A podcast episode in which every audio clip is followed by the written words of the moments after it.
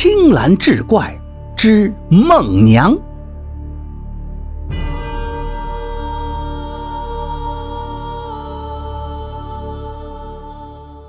话说清乾隆年间，许明将杭州西湖边荒废的大宅借给好友贾生读书。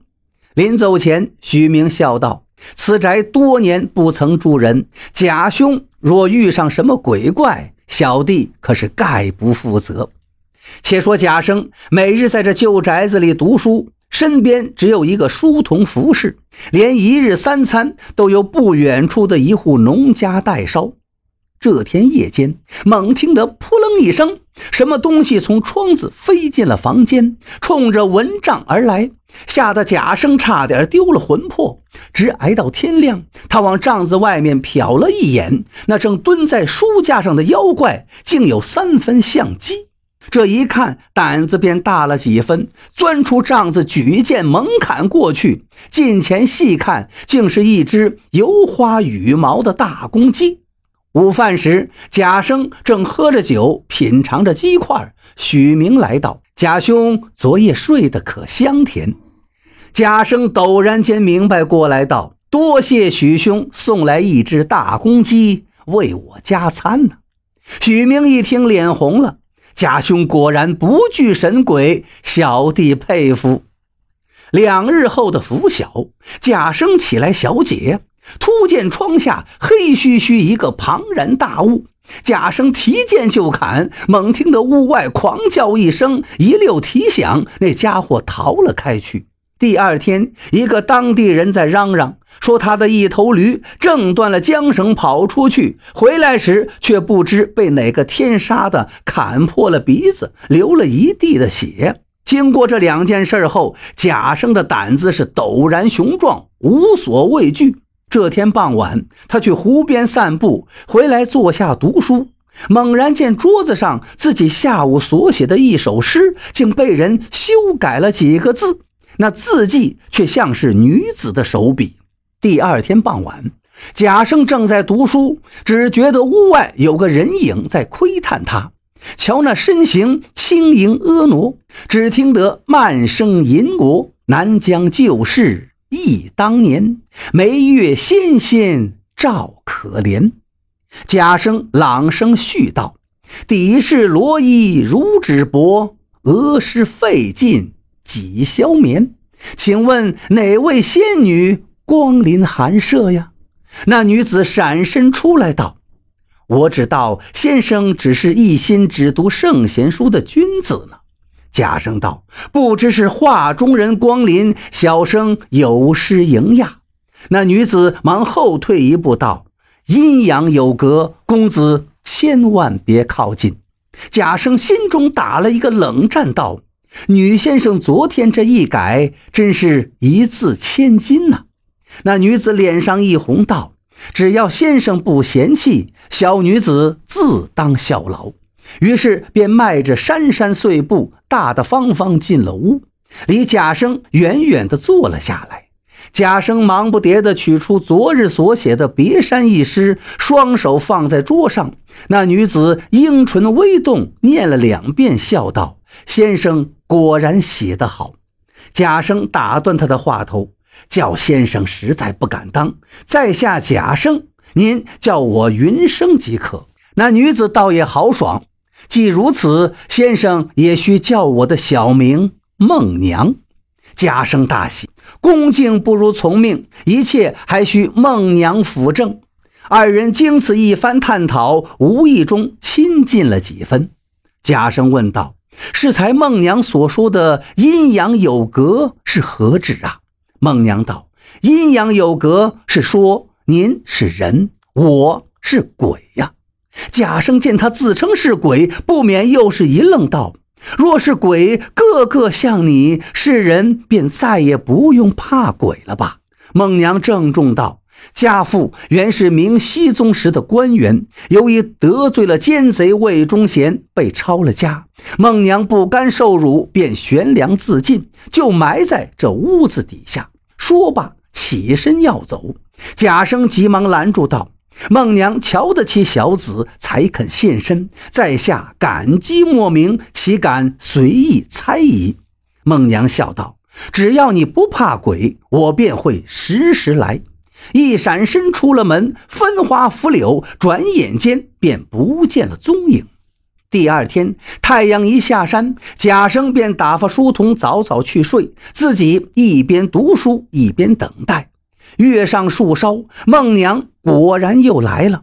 贾生便与他招呼，边暗自查看他有无人影。不料孟娘不悦道：“兄台仍在疑我。实不相瞒，我死后得遇一位地仙，教我修炼。这些年下来，已修炼成了半个活人。”贾生听他一说，高兴道：“原来如此，愚兄尚未婚娶，贤妹若真能还阳，将来定然要做我的妻室。”孟娘道：“待我修炼得成，却不知何年何月，你等得了吗？”贾生双手举天发誓道：“孟娘一天不修炼还阳，我贾生一天不娶。若有违此言，天打雷劈。”孟娘深感欣慰。嗔道：“嫦娥在上，你读此恶咒作甚？我倒忘了，眼下还是以科举取士吗？”贾生道：“莫非姑娘也懂这些？”孟娘道：“我儿时任性，见本族兄弟们上学，也非着跟着要去，这才对八股文章略知一二。”贾生忙翻出一篇奉上，出丑得很，可别笑歪了孟娘的樱桃小口。孟娘就着烛火细读一遍，道：“云生兄文辞冠冕，笔致秀丽，匠心独运，鞭辟入里。只是你的破题成题写的简洁可喜，但是起讲就少了几句，后古偏生又写得声色轻狂，故而在那些个阅卷的老古董眼里就一无是处了。”贾生听他娓娓道来，不禁拍案道：“哎呀呀！”若是早三年遇到孟娘，怕两个进士也考中了。孟娘要教我，此事瞒得住外人，却瞒不得书童。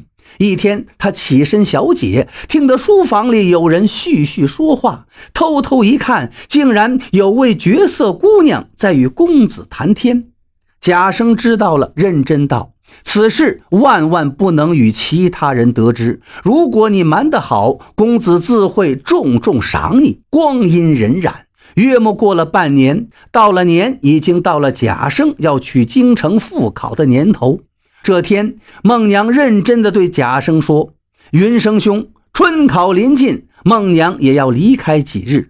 待到兄台考得好，自会有孟娘的消息。”此时的孟娘对于贾生而言已是千般缱绻、万种流连，再也离不开他。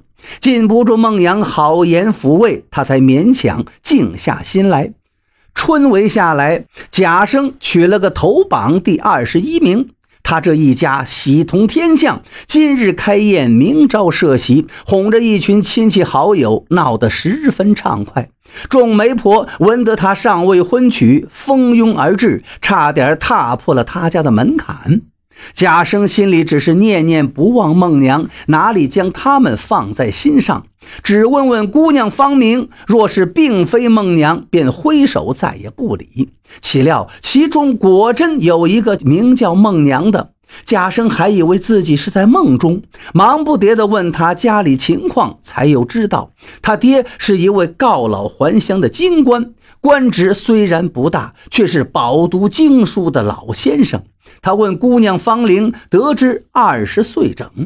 贾生巴不得能够长出一对翅膀飞了去，便与媒婆二人坐轿上门。那老先生听说新科进士登门，忙出门亲迎。不料才进庭院，就见楼上一个熟悉的娇音呼喊：“云生兄，别来无恙啊！”贾生抬头，楼上一位明艳绰约、仪态万方的姑娘，不是孟娘是谁呀？原来孟娘哪里是什么明朝的鬼，只是一位退休官员的活生生的独生女儿。在她十八岁时，父母逼着她嫁给一位远亲。她打听到那人只是个分不开五阴六阳的纨绔子弟，一气之下瞒着父亲私自出走，寄住到儿时的奶妈家中。又怕父亲找来，遂辗转到奶妈的老妹子家。恰好所住之地正是贾生包饭的农妇家的旁边。有一次，贾生亲来为他所见，他见贾生一表人才，便注意上了他。寻思再三，壮着胆夜间偷偷去听了他几回读书，发现他是一位规行矩步之人，便无意中看上了他，所以主动上前装鬼。一见之下，发现贾生果然爱得他不行，便以他的柔情说动贾生勤学苦读，为他谋一个出身，答应待他中举便去说亲。至于说他遇上什么地仙什么话，那倒是十足的鬼话了。